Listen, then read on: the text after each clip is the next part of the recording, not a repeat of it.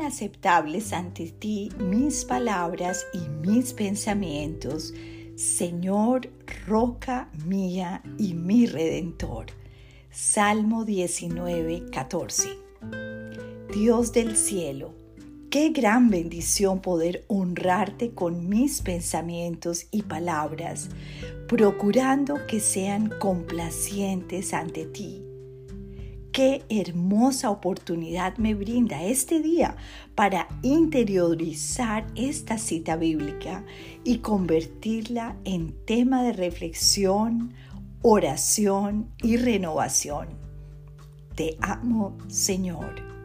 Te ruego me llenes de tu gracia y amor para llevar a otros todo aquello que tú tan generosamente me das.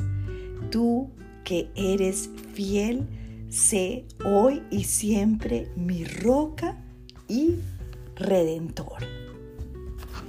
Qué bendición poder estar recordando la importancia de tener unas palabras y pensamientos que agraden al Señor y poder decir tú y yo hoy que el Señor es mi roca, mi redentor porque sabemos que tenemos cada día muchos desafíos, pero queremos agradar al Señor.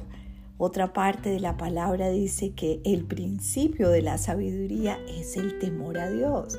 Y cuando vivimos no con un temor de miedo, sino con un temor de reverencia, queremos agradar a Dios no solamente con nuestras palabras, sino con nuestros pensamientos. Él es nuestra roca y nuestro redentor.